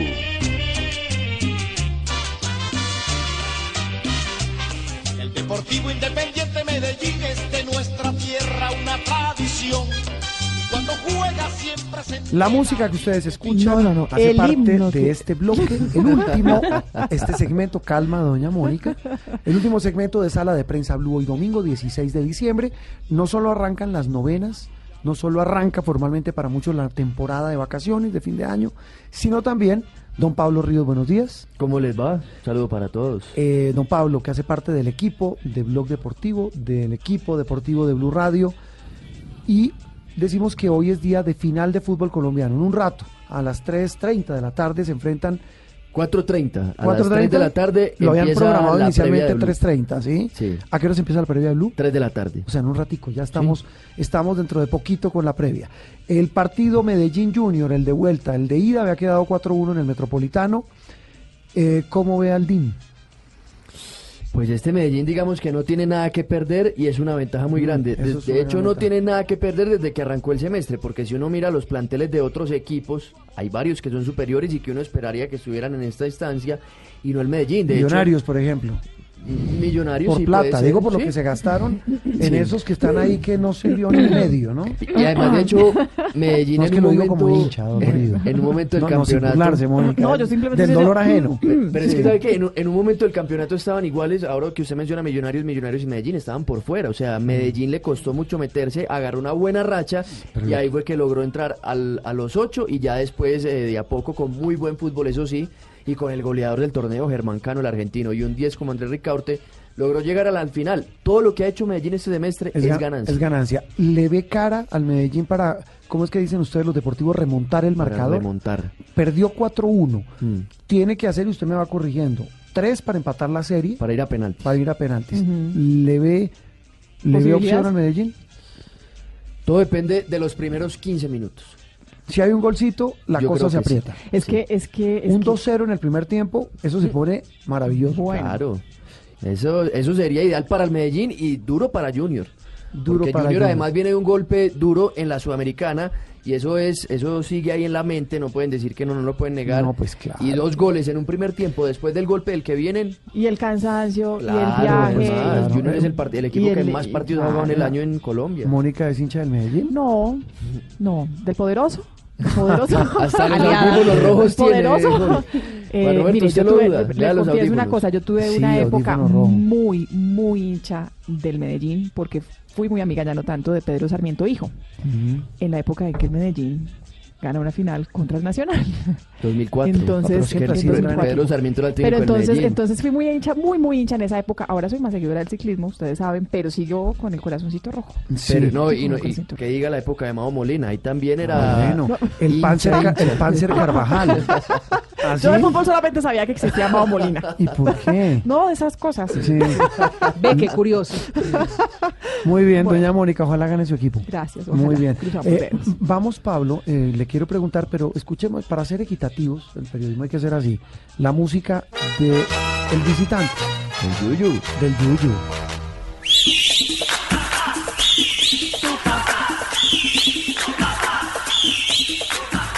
Esa es la música del Junior, don Fabio Poveda. Bueno, ya pasó la tusa del partido de la final de la Sudamericana. Hombre, Fabio, ¿cómo pierden esa final así, hombre? Sí. ¿Ah? Son, son, son cosas del fútbol, Juan. No, mire, Eh, la, fuerza que- que... le hicimos, yo creo que todos los colombianos al. Junior, porque es que Junior era el equipo, es un equipo que Sí. todo el mundo quiere, y voy a decir una cosa no por quedar bien. Eh, tanto el Medellín como el Junior son dos equipos que no despiertan resistencia, la gente los verdad. quiere. La hinchada del Medellín es maravillosa, es una hinchada sufrida.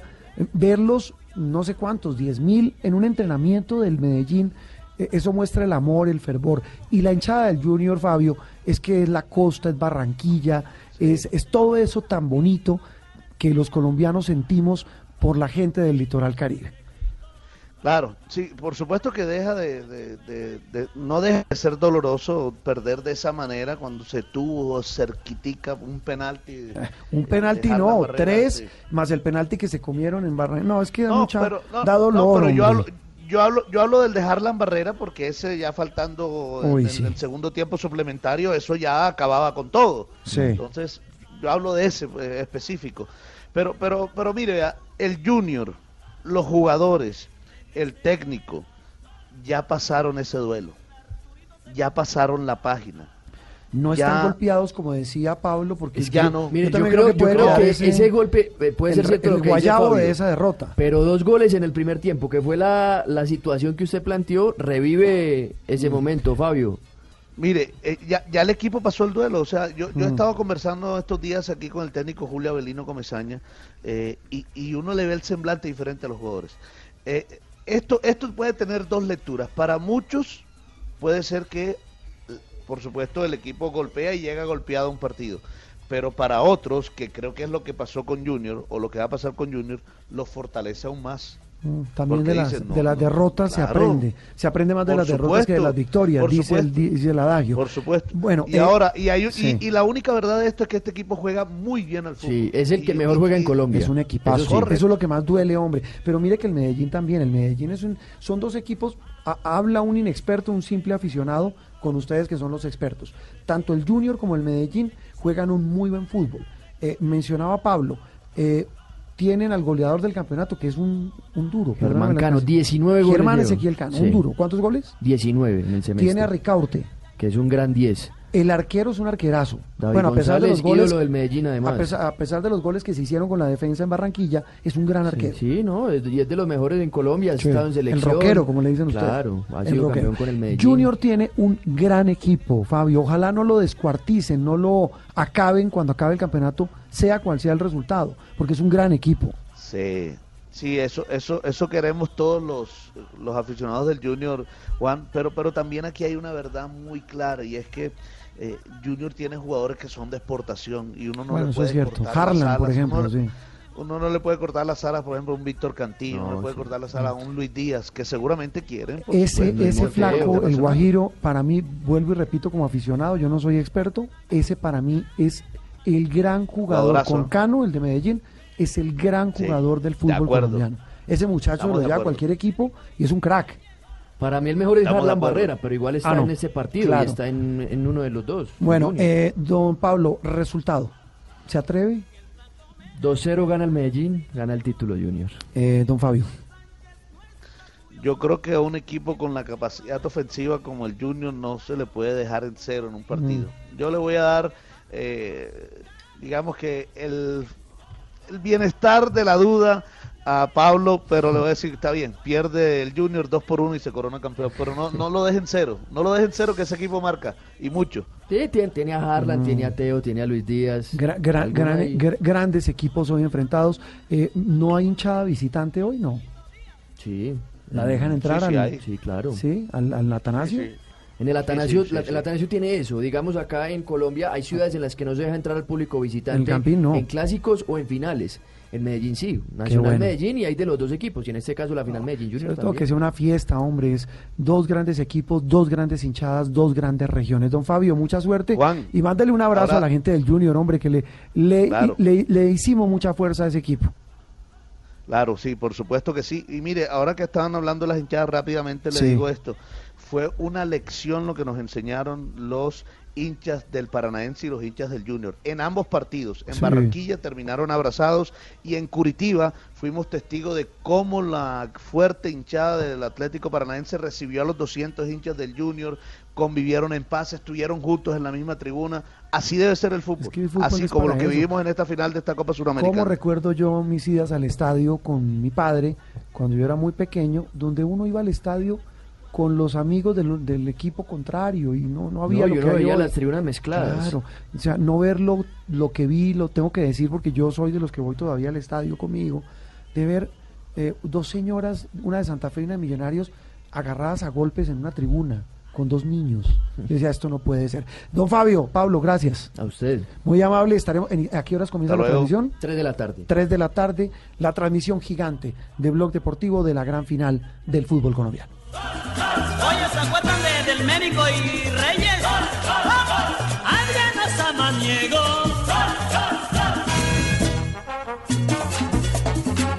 No, y también van a jugar Orlando Rojas y el Pollito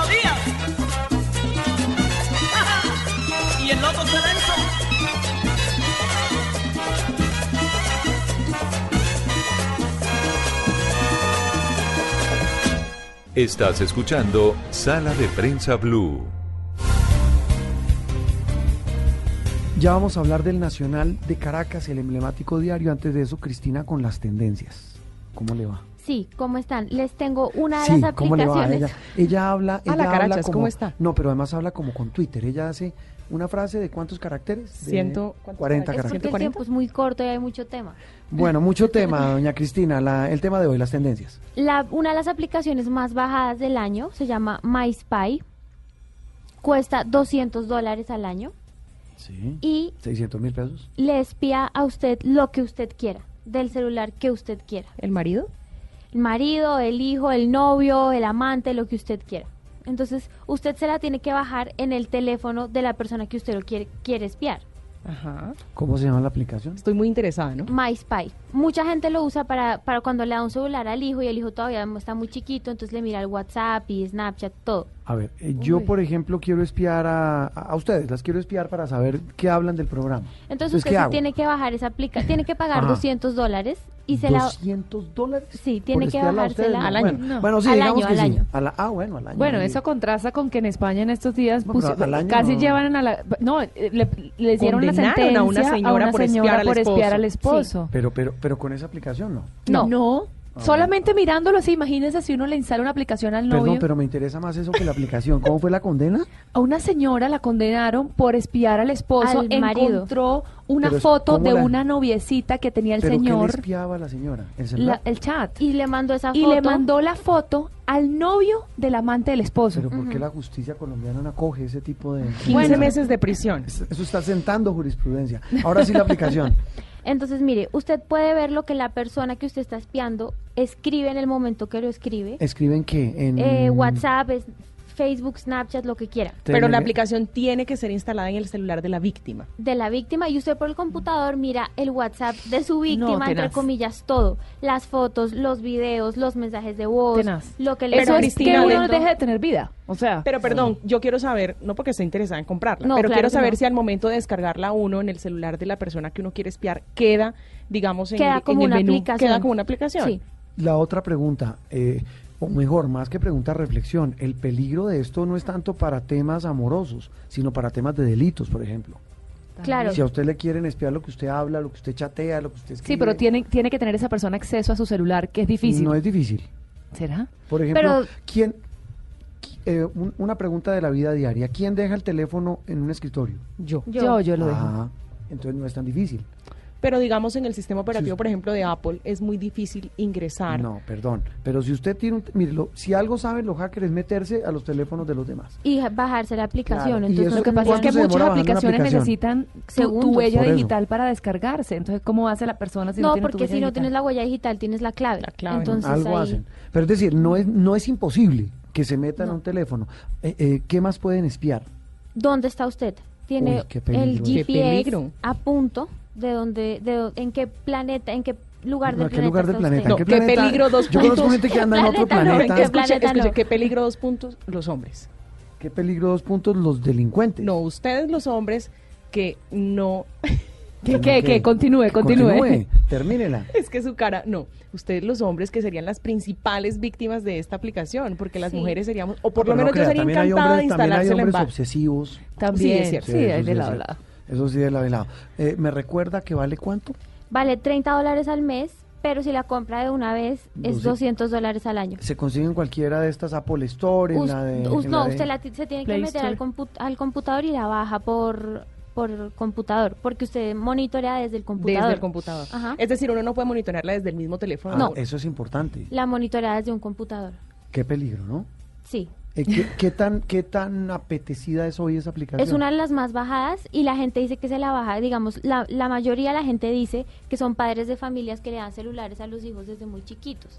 Entonces quieren ver pues en qué están los hijos, pero pues también hay de esposas celosas o Pero miren el lado positivo. Esa es una, digamos, esa es una muy buena herramienta para los papás para evitar que los hijos eh, accedan a contenido de adultos como eh, temas, probablemente como pornografía. Mm. Como para diría mi abuela, alma bendita, siga yendo con ese manto a misa. Esto es para este tipo de cosas, mujeres y hombres celosos y lo peor, lo más preocupante, delincuentes. Cristina, gracias. A ustedes. Muy bien, cerramos, Andreina, con el tema del Nacional. ¿Qué recuerda usted del periódico El Nacional de Caracas? No, pues que yo- es para- como el tiempo en Colombia, para como mí- el espectador en Colombia. Justamente los domingos olían a periódico El Nacional porque mi papá era asiduo lector del periódico todo, todos los días, pero sobre todo el domingo era el periódico más importante, como es precisamente acá en Colombia también el periódico del domingo es muy importante. Y estamos hablando del Nacional porque tras 75 años de funcionamiento ininterrumpido, el viernes el periódico tuvo que parar sus rotativas y Fue- ya fue no la- fue cuando publicó su último número su impreso. último número impreso fue eh, a, a la medianoche de entre jueves y viernes paró las rotativas y el viernes salió el último número impreso. Y aquí le estamos bueno diciendo adiós a una era del periódico va a estar ahora en digital pero no fue una mismo, no es lo fue, no- fue un ahogamiento paulatino digamos. Empezamos empezaron con procesos judiciales en contra de los eh, de los directivos del periódico y en contra del periódico. Luego eh, la falta de, papel que despertó la solidaridad de muchos periódicos eh, que le, dieron le, le donaron papel al periódico pero poco a poco fue languideciendo hasta que tuvieron que tomar esta decisión eh, y buscando sobrevivir bueno eh, digamos que eh, llegó a tener 72 páginas en cinco cuerpos en un momento y luego redujo sus ediciones a 16 páginas, de 72 a 16, y limitó su circulación a cinco días para la a la semana para poder ahorrar y poder salir. Y ya definitivamente el periódico Nacional es otra institución del país que ahora vemos morir de alguna forma. Otra de las víctimas de la dictadura, de la cobardía de un régimen que acalla las voces que se atreven a criticarlo.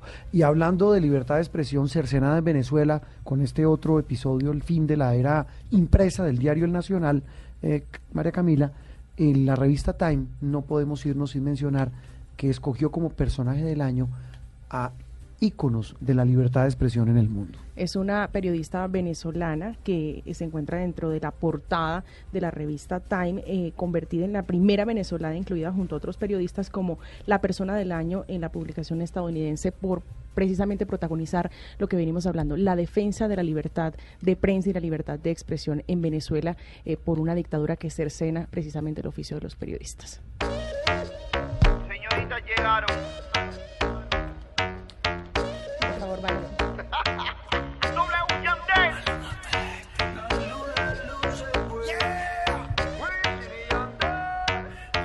No, no voy a bailar, ¿eso qué es? ¿Eso qué es? Eso es lo nuevo de los señores Wisin ¿Se y volvieron Yandel. a unir? Se volvieron a unir, Ay, qué regresan buena al mercado. Esa es la noticia A mí de me la da risa que semana. esos cantantes se unen, se desunen, se unen eh, dependiendo el, lo bueno, no, no iba a decir una barbaridad. Este álbum tiene 14, eh, 14. Mentira, son unos monstruos los dos. Se llama Muy Los buenos. Campeones del Pueblo. Se unen y este será el primer trabajo eh, de estudios que se llama Los Reyes del Perreo, luego de su separación. Además cuenta con colaboraciones de Osuna, Zion y Lennon y Maluma, entre otros artistas eh, colombianos. Oye, Maluma que esta semana le dieron palo por un video, pues le dieron palo, pero logra su objetivo que es ser viral y que hablen de él. El video eh, visitando un parque zoológico en el que sale con unos leoncitos, cachorros. Ternurita. Sí, ternurita, pero le decían Esta que estamos escuchando justamente es la de Maluma, eh, con Wisin y Yandel, estrenada eh, el viernes por la mañana y es todo un éxito. Con esta canción de estos que reggaetón, ¿o qué Esto es reggaetón, reggaetón. reggaetón. Con reggaetón nos despedimos, terminamos a la de prensa Blue, los dejamos con la programación de Blue Radio, ya viene la información, también la final del fútbol. Feliz resto de domingo para todos, Dios mediante, nos vemos la próxima semana. Escucha. Para todas las personas que quieren buscar información sobre este sonido, muy sencillo. Ok, guayadera.com.